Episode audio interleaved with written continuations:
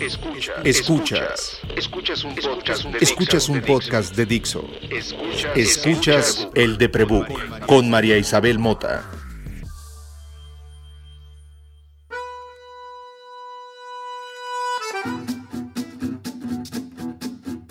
Hola, soy María. Tengo muchas dudas siempre y creo que soy muy afortunada por ello.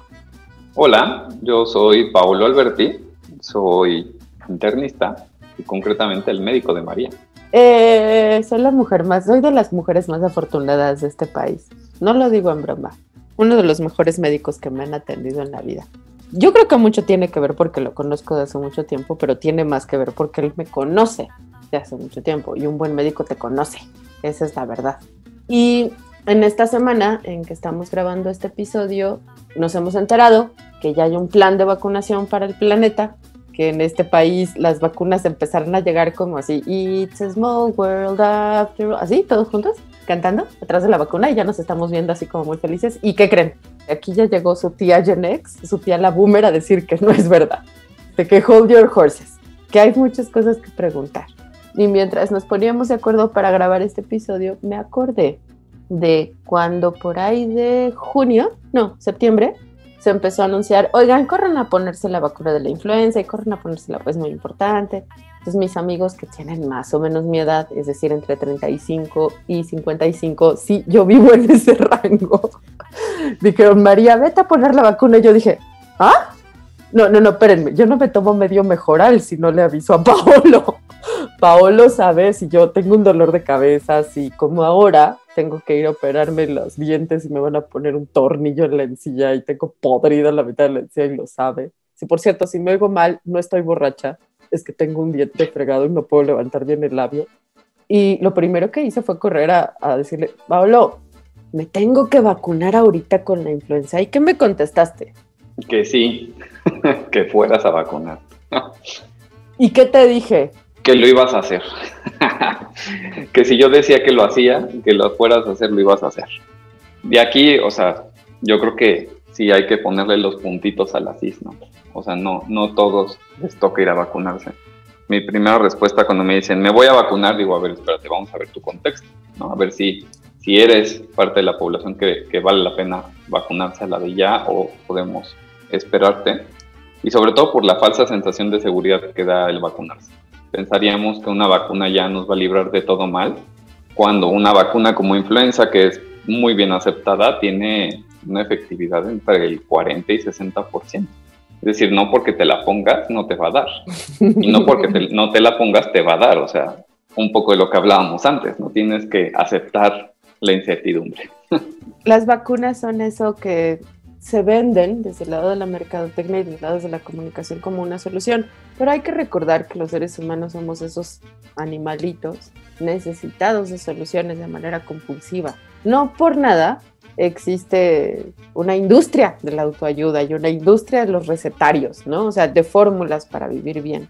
Y en tiempos en que el COVID nos amenaza por todos lados y que todos tenemos a alguien perdido gracias a la enfermedad, y que extrañamos abrazarnos y que extrañamos vernos y que extrañamos salir a comprar un café sin miedo de contagiarte, sin tener que estar el cubrebocas, pero si me toco la cara, pero eh, ya me toqué los lentes, ahora qué hago, ¿dónde está el gel? Queremos volver a vivir como antes y se ve muy complicadito. Mi experiencia con las vacunas, la personal, nunca ha sido buena. Yo me enteré muy tarde que no recibí todas las vacunas que no tenía una cartilla de vacunación completa. Eso en México quiero que sepan que es raro. O sea, la verdad es que somos buenos aplicando vacunas. O sea, miren, somos malos para muchas cosas, ¿eh? Pero toda esa gente que se parte la madre recorriendo el país con congeladoras en la mano, aplicando vacunación en los lugares más remotos, es la que ha hecho posible, no solamente en términos humanos, que no haya sarampión, bueno, empieza a ver, pero por otras cosas ya las platicaremos a lo mejor, si es que ustedes no están tan enterados. Pero estamos libres de muchas enfermedades virales que en otros países no están tan controladas con el presupuesto que tenemos nosotros. Nos va bien distribuyéndola. La cosa es que no podemos creer que una vacuna va a aliviar la enfermedad. Una cosa es la sustancia y otra cosa es la aplicación. Y si la influenza tiene chance de 60-40, esta vacuna, que tiene sus riesgos, nos ayuda, creo, yo lo estoy entendiendo en este cuadro en donde la influenza para 60-40, en donde la del sarampión nos ha ayudado a erradicar casi, ¿no? Una enfermedad, bueno, a minimizarla a su expresión más como de definición de diccionario, y se queda para el muestrario, ¿no? Como, ahí está. Esto no sabemos todavía cómo se va a comportar. Lo responsable es vacunarte. Sí, al menos, insisto, con los esquemas ya establecidos, ¿no? O sea, los esquemas de, de vacunación que ya están establecidos. ¿Qué son los esquemas de vacunación para COVID, Pablo? O sea, explícamelos con manzanas. O sea, porque la gente se pregunta, ¿por qué demonios van a ponerle primero a, los, a toda la gente del personal de salud y a toda la gente que trabaja dentro de un hospital? ¿Por qué? Bueno, hablando de este plan que quieren hacer de vacunación en COVID, pues bueno, creo que es bastante intuitivo pensar que la gente que se encarga de atender personas enfermas con COVID deben de ser los primeros en recibir la vacuna, bajo el entendido de que vas a disminuir la probabilidad de que ellos se contagien y entonces, pues al final, tú quieres gente que ayude a recuperarle la salud a alguien más que se pudo haber enfermado. De ahí a que la vacuna lo logre, no lo sé.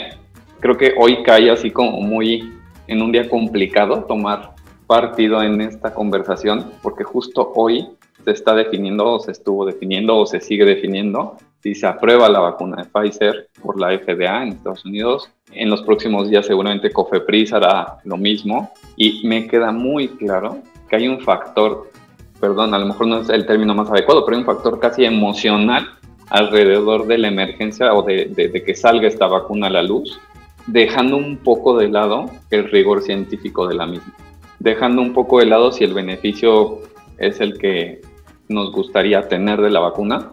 Hay mucho entusiasmo sobre ella porque se ve como una especie de luz al final del, al final del camino. Sin embargo, pues no, o sea, los números siendo muy fríos no, no le están apoyando tan bien. Claro, hay un poquillo de, no es manipulación de datos, pero es cómo se, vamos, se está vendiendo bien la vacuna, ¿no? Se, la están promocionando con sus dotes más bonitos pero eso para fines prácticos a nivel poblacional, quién sabe si resulta en algo bueno, ¿no? Y me da la impresión de que va a crear mayor falsa seguridad de que si estoy vacunado todo está bien. Y eso puede poner en riesgo a mucha población. Por supuesto, a ver, o sea, con la vacuna, con estos estudios que se hizo sobre la vacuna, la gente se seguía infectando en las poblaciones que recibieron la vacuna. Claro, a una tasa mucho más lenta. Y eso puede que ayude un poco, pero uno de los principales fines para los cuales desarrollas una vacuna es para que la gente no se te complique. O sea, porque si la enfermedad es leve, pues igual ni te importa si se infectan, ¿no? dices, bueno, pues ya, ¿no? un catarro común, pues no haces una vacuna para un catarro común. No, como diría, como diría la comadre Adrián Soto, para la gripa hay un remedio infalible, agua y ajo. Claro, Totalmente. Y, como diría su hermano, el filósofo sociólogo, ya no sé cuántas cosas es esa persona, pero pues remedianla, ¿no? Porque es su chamba. Claro. Pero, no vamos a lograr eso. No, porque estamos luchando contra un virus que no sabemos si es una cosa que tiene hasta voluntad propia. Entonces, ¿qué es lo que hacemos? Pues lo mejor posible. Y ahí yo sigo creyendo que es brutal, así como dijiste, ¿no? Es emocional la esperanza que tenemos en la vacuna. Y creo que ocupaste la palabra correcta. Es emocional también el esfuerzo que han hecho ustedes, los científicos, los médicos y todos los involucrados para me parece hasta irrisorio que estuvieran discutiendo si se merecían o no la Belisario Domínguez. Perdón, se merecen la Belisario Domínguez, el premio. No podemos como cancelarlos todos y pasárselos todos, sobre todo los que tengan premio económico a todo el personal de salud, así en el mundo. Podemos parar todos los premios, los Óscares, todos, y dárselos a los médicos. Han hecho un esfuerzo enorme por tener una propuesta para solucionar este problema que nos está afectando a todos, sin importar en qué lugar del planeta estés. Pero como todos en cualquiera de nuestros trabajos, ¿no? O sea, it happens que tú eres médico, pero yo me dedico a embellecer las promesas, ese es mi trabajo, el marketing, a decir que una cosa es esperanzadora y va a cambiar el mundo, ese es mi trabajo. Y en nuestro trabajo también tenemos que sacar soluciones express. Esto, en términos de una vacuna, es una solución express. ¿Cuántos meses? ¿Por qué estoy hablando de meses cuando se trata de desarrollo de una vacuna? Eso es ya mind blowing. Eso ya no me computan en los documentales que alcanzaré a ver sobre qué pasó 10 años después. Meses para desarrollar una vacuna, por Dios. Literal. De hecho, o sea, digo, está padrísimo que en 11 meses hemos avanzado todo esto, es, impresionante. Pero justo ligado a esta parte emocional también hay un interés económico genuino atrás de todo esto. O sea, always follow the money. El dinero te va a decir para dónde van las cartas. Pero ese es el punto. O sea, a ver, ¿qué tan ético es jugar con las emociones y el dinero de la gente? Ninguna, no tiene ética alguna. O sea, si me lo estás preguntando, o sea, no me lo estás preguntando, pero te lo contesto. No tiene ninguna. Pero el espíritu de, del Deprebook, el espíritu que me ha mantenido a mi vida, es justo saber lidiar con lo fatídico. Quienes padecemos distimia y que nos despertamos todos los días diciendo por qué no estoy muerta o por qué, cómo le hago para morirme durante el día, pues desarrollamos un musculito. Yo estoy tristísima, esta, o sea, estoy en dolor. Pasa esto de la vacuna que me angustia como a ti, me angustia en el todo mundo cree que esto se va a acabar y no entienden que esto no es un botón de on and off, que esto es un proceso y que en el proceso nos vamos a seguir. Me, duele esa, esa falsa esperanza que tienen de un botón mágico para que se solucione todo. Me duele eso. Pero además, la bolsa acaba de recibir un nuevo producto de divisos y de cambios bursátiles y de dineritos. Ya podemos cotizar el agua. Es la cosa más triste que ha pasado en mi lifetime. Follow the money. Ahora, ¿qué voy a hacer? Quedarme muerta de angustia porque el planeta en el que vivo se está yendo al carajo y tengo sobrinos y tengo nietos y tengo además gente a la que considero mi familia que no es mi sangre. No, ni madre. Lo voy a seguir. Y ese espíritu es el que saca a los 11 meses una vacuna. Y creo que nuestra responsabilidad ética, la nuestra, ¿eh? No de quien controla el dinero, la nuestra, sí es apoyar al, a que siga. Pero creo que mi deber ético es ponerme la vacuna porque soy persona de riesgo en esta circunstancia, porque estoy justo en el, estoy en el segundo tier, ¿no? Del esquema de vacunación. Tengo 44 años y soy persona de riesgo en ese sentido, según lo que dijo Gater. ¿Qué implica para alguien como yo vacunarse? Que esa es la segunda parte, ¿no? tengo agorafobia, tengo trastorno de ansiedad generalizado, mi sistema inmune siempre está comprometido nada más por tener distimia, siempre este año, justo la vez pasada que vino Paulo a este podcast, discutíamos que qué bonito es que no me he tenido que tomar una sola pastilla para el dolor de la, de la migraña. Una. He aguantado a punta de come bien, trata de dormir a tus horas, mucho CBD, mucho THC, mucho mi lámpara en las mañanas, ¿no? ¿Qué implica para las personas que tenemos enfermedades mentales, trastornos emocionales, que ya la estamos pasando mal en la incertidumbre, que no sabemos cómo manejar la incertidumbre todos los días? Enfrentarnos ahora además a la incertidumbre que provoca el manejo de una parte del tratamiento contra el COVID, porque eso es la vacuna, una parte del tratamiento contra esto que nos pasó. Sí, es una estrategia para tratar de, hacer esta transición a que, digo, al final a lo que le apuestas es que la gente se va a inmunizar de forma natural o artificial con vacuna o, contrayendo la infección. Por aquí justo, fíjate, a mí lo que me deja muy, mucho mal sabor de boca con esto de la vacuna, y justo lo comentaba el día de ayer con Adrián, ya ves que Adrián es un erudito matemático, ¿no? Habla, habla matemáticas fluida como su padre. Sí, habla matemáticas. Es muy molesto eso, es muy molesto, porque uno tiene que decir, este, eh, eh, Espérame, espérame, lo estoy tratando aquí vale la pena. No, siempre aquí vale la valió la pena. Fíjate que con los datos que se arrojan sobre esta una de las vacunas, digo, porque lo primero que hay que decir es que hay muchas vacunas en desarrollo. o sea, no hay una vacuna para el COVID. entiendo que hay cinco que están como planeadas para ponerse los siguientes meses, ¿no? Pero debe de haber decenas de desarrollos. Sí, ahorita de la que más está postulando si ya entra es la de Pfizer, la que quiere entrar ya al, mercado. Y hablando de esa vacuna con los datos que ellos dan, a mí me interesaría saber cuántas personas me voy a ahorrar en una unidad de cuidados intensivos aplicándose esa vacuna. Porque un problema es que nos estamos desbordando en los hospitales. Entonces, si yo aplico la vacuna a la población, ¿cuántas personas necesito vacunar para que no entre una persona, o sea, ahorrar. ya, ya entendí, ya entendí. Es decir, camas dentro de, de la terapia intensiva. Exacto. O sea, ¿cómo beneficiaría? Que no hagas una enfermedad severa que te lleve al hospital. Que no, llegues a fase 3 de esto, que es cuando te intuban, ¿no? En fase 3. Sí. ¿Cómo en qué número se te ocurre a ti, sabes qué? ¿Cuántas vacunas tendrías que aplicar para Necesito mucha data, profe, necesito mucha data porque necesito saber cuántas personas tienes ahorita y cuál es tu capacidad y cuál es el rango de población que entra más seguido. Pero digamos, si yo... Se me ocurre que si la inmunidad de cualquier enfermedad es arriba del 70%, ¿estoy en lo correcto? La inmunidad, ok, vamos O sea, que el, rebaño es como el 70%. O sea, lo que yo entiendo es que tendríamos que enfermarnos el 70% de la población mundial para considerarnos inmunes. En el camino, pues se van a morir todos los que tengan que morir. Claro. Pero entonces, ¿cuántas vacunas tendría que aplicar para ahorrar una muerte? O sea, para que no sucediera un evento de muerte. Se me ocurre que por arriba del 45% de esa población. Fíjate, hay algo que se llama el número necesario a tratar. Entonces es ¿cuántas aspirinas le doy a un paciente para evitar un infarto? O sea, ¿a cuántos pacientes les tengo que dar aspirina para que uno se me, no se me infarte? No tengo idea. Bueno, no tengo idea. En el caso de la vacuna para COVID, en esta de Pfizer concretamente, necesitas 18 mil vacunas para evitar una estancia en terapia intensiva.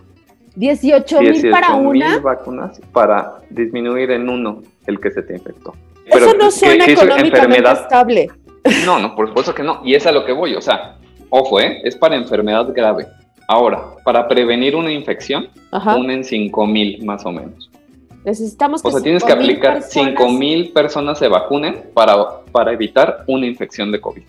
Perdón, pero en mi, en mi mente eso es nada. Eso en un plan de negocios no es doable, o sea, eso no es rentable. Pero pues le estás haciendo creer que a las personas que todos son ese uno. A ver, esta es una discusión muy profunda porque yo sigo creyendo que es importante que todos nos vacunemos. De verdad, creo que es importante que todos nos vacunemos. Por otro lado, mi locura, mi, parte lúdica me hace pensar que estamos viviendo en la primera parte de The Walking Dead, en las precuelas de The Walking Dead, pero no quiero hablar al respecto eh, porque esa es la locura. Yo, I believe that science will win.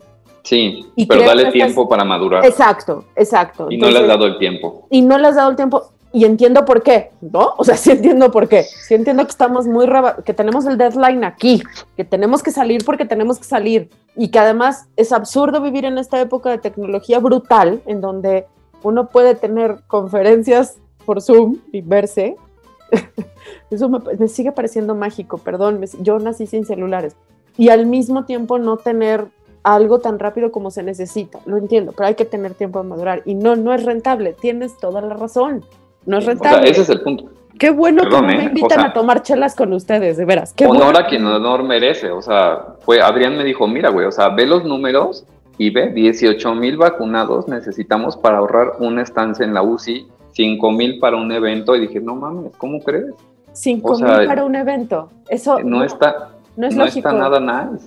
y luego, híjole, de repente así como que dije, bueno, pues si ya María me dijo que vamos a hablar de vacunas, pues vamos a ver qué cosas han salido, ¿no? Te pusiste de ñoño a investigar. Pues, pues sí. Ay, te quiero pues tanto, te quiero tanto por lo ñoño que eres. Digo, no, no, no espero saber todo, pero al menos dije, bueno, vamos a ver qué, qué han dicho. Y entonces, ya sabemos que en esta familia de nerds lo único que nos importa siempre es tener más dudas, no más respuestas. Y literal, hoy publicó, hoy publicó el New England Journal la seguridad y eficacia de, la, de esta vacuna y lo primero que me llamó la atención fue que la gráfica que usan para definir si previenes o no más casos y la gráfica que publicaron unos días antes en redes sociales, o sea, es la misma gráfica, pero casual cambiaron las unidades. O sea, en una te dice que el cambio de incidencia, o sea, el cambio de nuevos eventos es alrededor de 0.02, que es nada. Ajá.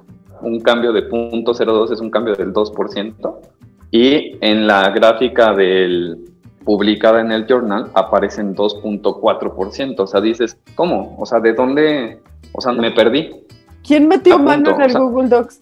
Yo no sé si es un error que va a sacar enmienda o si es algo que no estoy viendo y hicieron una conversión de, de, variables, de unidades que yo no estoy viendo. Pero las gráficas se ven muy similares, o sea, se ven prácticamente idénticas y lo único que te están diciendo es, pues sí, vacunarte disminuye un poco la tasa de contagio, pero cuando analizas a poblaciones muy, o sea, cuando esto lo llevas a nivel poblacional, el cambio que esperas es prácticamente nulo. Se empalman mucho las gráficas. Nos vamos a vacunar todos y el beneficio directo a hospitales es mínimo. Parece que es mínimo. O sea, por lo que muestran los datos, parece que no nos va a ayudar en ese sentido. Y además les va a traer más chamba. Sí, no, claro, por supuesto. No, y, pues hay que poner esas vacunas y hay que atender a toda la gente con miedo y con reacciones y con... Y hablaré desde mi ignorancia, pero mi otro punto que esto no se discute en los artículos, pero a ver, en el hospital tengo estudiantitos, eh, médicos residentes que están haciendo la especialidad, que se infectaron por ahí de marzo a abril. Tuvieron COVID, tuvieron prueba positiva, vivieron la enfermedad, se recuperaron, hicieron anticuerpos, todo. Y se me están reinfectando ahorita. Es decir, les duró la inmunidad más o menos seis meses. Ellos haciendo su propia vacuna con sus células.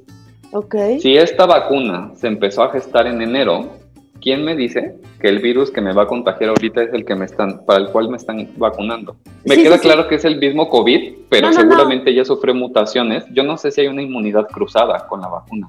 Porque si mi inmunidad muy específica que hace mi cuerpo, que no hace un tipo de anticuerpo, que hace muchos tipos de anticuerpos, cuando una persona se infecta, haces anticuerpos contra muchas partes del virus, por lo general, que es una respuesta más compleja. Duró seis meses. Yo no sé si con la vacuna voy a tener ese beneficio siquiera o va a ser menor o va a ser mayor. Y nadie lo puede contestar ahorita porque no hay tiempo, no hemos tenido el tiempo suficiente. No hay observación. tendremos que esperar, ¿no? Pero entonces, este tema de no parece disminuir mucho los casos graves, este tema de no, no parece, se necesitan demasiadas vacunas para disminuir un caso de contagio, este tema de no me queda claro si la inmunidad me va a durar mucho tiempo, es más, no me queda claro si la vacuna me va a servir para el virus que está ahorita ya rondando, que seguramente ya mutó respecto al que nos llegó en febrero, híjole, pues yo me quiero esperar tantito. Bueno, pero no vas a tener opción porque eres médico y te van a vacunar. Pues hasta donde tengo entendido, tengo libertad. de decidir si no me Yo ayer le pregunté a Adrián, por, como la tía de Adrián, mi hijo te van a vacunar. Y me dijo, sí. Ustedes, queridos escuchas, tienen tías. Tú tienes tías biológicas también, Paula. Y no somos muy platicadores, ¿saben? No somos. Este, con la familia uno se reserva mucho. A mí me preocupa lo que va a pasar, sí. Me emociona lo que va a pasar también si alguien me pone la vacuna enfrente, please, go. Pero yo tengo 44 años y tengo un dead wish desde que me acuerdo. Y entiendo los riesgos de esta y de cualquier vacuna. Y como les platiqué al principio del, episodio, yo no tengo un cuadro de vacunación completo desde niña. Creo que recibí polio de milagro, ¿saben? Y a los 28 me vacunaron era sarampión, no era varicela, y me enfermé a los dos días. ¿Pero te vacunaron de varicela? Porque había que pasar, ¿no? Ok. Y me, enfermé y me fue de la real fregada. Y tú lo has visto, Pablo. A mí un dolor de cabeza me tumba. O sea, soy muy aguantadora para el dolor, pero soy fragilita en otras cosas. Paolo, mejor que nadie sabe cómo me afectan las gripas, ¿no? Y me mandan a la cama una semana. Yo quiero que sepan que a mí no me asusta una de las enormes ventajas que tiene haber padecido una infancia y una adolescencia complicada es saber cómo se ve el dolor de primera mano y a veces padecerlo. El dolor pasa. El tiempo se estira cuando tienes dolor. El tiempo dura más minutos. Los segundos son más largos cuando tienes dolor, pero pasan y se acaban. Y también el dolor emocional. Preguntabas si es ético hacer esto. No, no, porque la ética requiere observación, ¿no? En términos de negocio, en términos de industria, en términos de lo que implica el sistema médico, no, porque todo lo que tenga que tener con ética requiere observación, de la, observación hace la empatía. ¿Tenemos tiempo para ser éticos? ¿Nos vamos a seguir muriendo como el sistema se va a seguir degradando como se está degradando por el COVID? Porque eso también está pasando. La sindemia va a seguir, va a ayudar la vacuna la sindemia. También es cosa de observación, ¿no? Por supuesto. O sea, y ahí sí quiero ser muy claro, ¿no? O sea, yo no estoy diciendo no te vacunes, tampoco estoy diciendo sí te vacunes. O sea, a lo que voy es, toma tu decisión basada en la información más completa que puedas. Y basada en, este tu caso. Sí, sí, sí, claro, por supuesto. Y yo, en este momento, si tú, a ver, Paolo, mañana llegas al hospital y doctor, si no se pone la vacuna, ya no puede trabajar aquí, pues me la voy a poner, porque amo lo que hago y porque digo, mira, a ver, tal vez no sirva mucho, pero también no es que haya demostrado que nos va a matar la vacuna. Que sí ha habido algunos efectos adversos ahí medio raros, ok, va. Y además corres 5 kilómetros todos los días y estás sano, ya me comprobaste que no tienes panza. Porque yo traía puesta una sudadera y yo me espanté porque mi panza y dije, este se me va a convertir en un doctor panzón bien rápido y no.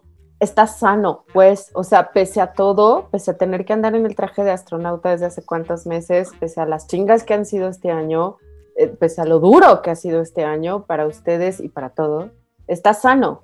Te puedo contestar como uno de mis maestros, me dio mucha risa. Es un médico que está muy gordito. Y alguien le dijo, doctor, pues ¿cómo usted les dice que baje de peso y usted no hace lo propio, no? Dice, yo doy consejos, no doy ejemplos. no, pero tú siempre me has dado ejemplo. Tú siempre, tú y Adrián siempre me han dado ejemplo y creo que por eso son buenos médicos. Creo que por eso se preocupan tanto por sus pacientes y creo que por eso justo existen estos episodios donde podemos discutir de, a ver, no hay una solución. Porque lo mismo pasó en el podcast con Adriana, quien yo siempre presumo de ser uno de los seres humanos más inteligentes que conozco, y eso que conozco a su papá. Eh, la cosa es que cuando tienes dudas, tienes mejores decisiones, creo. Tienes decisiones más conscientes y te ayudan a lidiar con la incertidumbre. Yo quisiera justo reforzar lo que acaba de decir Paola. La vacuna está ahí. ¿Te la tienes que poner? Piénsale. Si te la vas a poner, piénsale. Si no te la vas a poner, piénsale. Porque eres una solita persona dentro de toda esta sindemia y tu cuadro y tus... O sea, quién eres y cuál es tu circunstancia específica importan. Y si puedes platicarlo con un médico, platícalo. Y a mí me encantaría rematar que importando poco si te la pones o no te la pones, no dejes de hacer lo que ya deberías de estar haciendo. Que es ponerte el cubrebocas y no quitártelo jamás, por Dios. Exacto. No te lo quites, no te toques la cara en la calle, siempre anda con gel y lávate las manos cada que puedas. Sí, evita reuniones, o sea, con vacuna o sin vacuna esas medidas tienen que seguir. Ese es el miedo que me da la vacuna no la vacuna, sino lo que va a causar la vacuna. Que corremos el riesgo de que la gente empiece a decir, bueno, pues ya estoy vacunado, no hay problema y haga vida, vida normal. Y la verdad es que no sabemos a ciencia cierta qué va a pasar con la vacuna. Tenemos estudios chiquitos, ¿no? O sea... Que tienen un problema de, de 1.4 de diferencia en los resultados, nada más leve, o sea, hay alguien le está moviendo a las gráficas o a los números. Y no puedes escalar el resultado de 40 mil personas, más o menos, contra los millones de personas que somos. Todo se te puede salir de las manos. Entonces la idea es, ok, si va a haber vacuna y parece ser segura y confiable y demás, está bien, nos la ponemos, pero seguimos cuidándonos, seguimos usando cubrebocas, seguimos lavándonos las manos, no tocándonos la cara, evitando reuniones, ¿no? comiendo bien, haciendo ejercicio, controlando enfermedades de base, o sea, todo lo demás tiene que quedarse ahí. Esto solo se agrega en un momento dado, no, no resta lo demás. Y eso es lo que me gustaría dejar muy claro. Yo creo que estos días que he tenido que revivir un poco mi infancia con el SIDA, cómo crecí yo haciéndome consciente de que había SIDA, y que ha caído esta información nueva sobre las vacunas, que por fortuna hay un montón de información que pueden oír, un montón de información que pueden estudiar para formarse una decisión.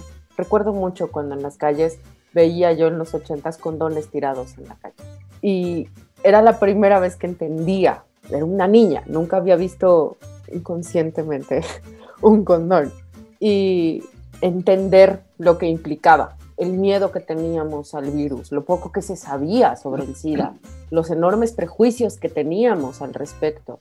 Escuchar gente de todas edades, cosas que hoy decimos son tonterías, pero que en su momento eran discusiones largas y profundas. Esto le sucede solo a hombres homosexuales, pues, le sucede solo a gente que pertenece a la raza afroamericana, le sucede solamente a, los a la gente que pertenece a la raza negra. No sabíamos mucho, pero sabíamos que había condones, y sabíamos que había que usarlos. No se quiten el cubrebocas nunca, porfa. Traigan siempre dos. Si se van a gastar en algo su aguinaldo y tienen dinero para la... Si alguien tiene dinero, please, estamos... Acuérdense que todavía no hay mucha lana. Va a haber, se los juro que va a haber, pero todavía no hay lana. Si tienen lana, regalen cubrebocas. Por favor, regalen a la gente entender que es importante traer un condón en la cara. Que mientras no sepamos nada, si ya tuviste o si lo vas a tener o si crees que ya te dio, Traerlo puesto es decirle al otro, me preocupa enfermarte.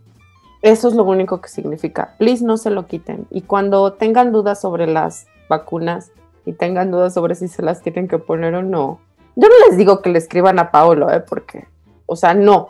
o sea, tiene vidas que salvar. Pero si le quieren escribir, le pueden escribir a Twitter. Yo buscaré si le caen tweets que caiga algo. Y si no, Adrián se dará cuenta y lo acusará y le pedirá que. porque así es Adrián también o él dará la respuesta. Él dará la respuesta porque él siempre tiene los números o mandará un meme como es su costumbre y lo dejará todo claro. Adrián, por supuesto, lo pueden encontrar en arroba doctor comadre, pero a Paolo lo pueden encontrar en arroba guion bajo. Guión bajo Paolo guion bajo Alberti. Exacto. Y, y sí contesta, ¿eh? Sí contesta. Se atribula, pero contesta. Y a mí me pueden encontrar en arroba el de Prebook en Twitter y en Instagram y también en Twitter a arroba María Isabel Y yo espero que si te vacunan me avises, que si no te vacunas me avises. Y que la próxima vez que vengas a este podcast tengamos otra vez más dudas, porque las vamos a tener, eso es indudable. Pero fíjate qué bonito, las dudas llevan a la frustración por buscar una solución y la frustración lleva a la creatividad. Y la creatividad nos hace mejores seres humanos, nos hace que en 11 meses tengamos todo lo que tenemos ahorita, por ejemplo. Así que a darle. Nice problems to have. Los buenos problemas siempre obligan a que te muevas. Y de eso se trata vivir, de luchar contra las dudas, la, incertidumbre y la frustración, que nunca se acaban, son como la cosecha de mujeres. Así de afortunados somos. Muchas gracias por haber venido. Muchas gracias a ti por haberme invitado otra vez. Ya sabes, esta es tu casa.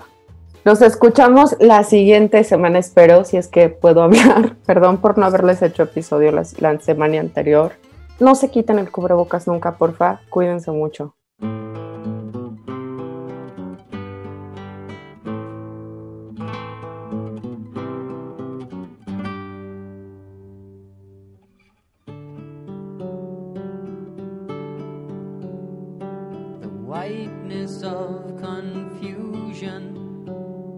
unfolding from my mind. I stare around in wonder. Have I left my life behind? I catch the scent of ambergris and turn my head surprised. My gaze is caught and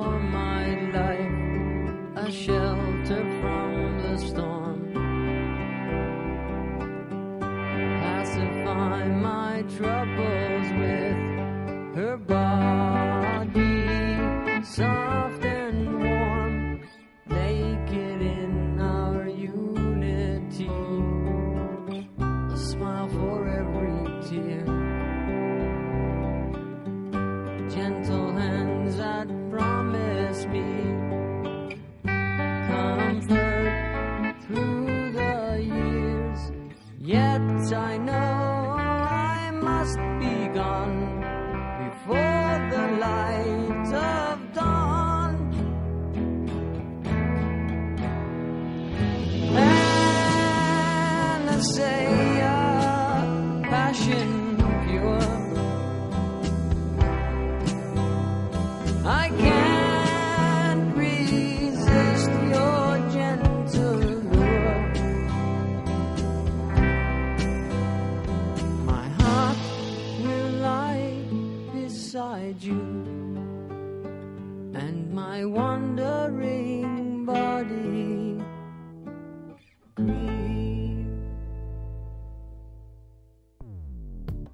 Dixo presentó El de Prebook con María Isabel Mota. La producción de este podcast corrió a cargo de Verónica Hernández. Coordinación de producción, Verónica Hernández.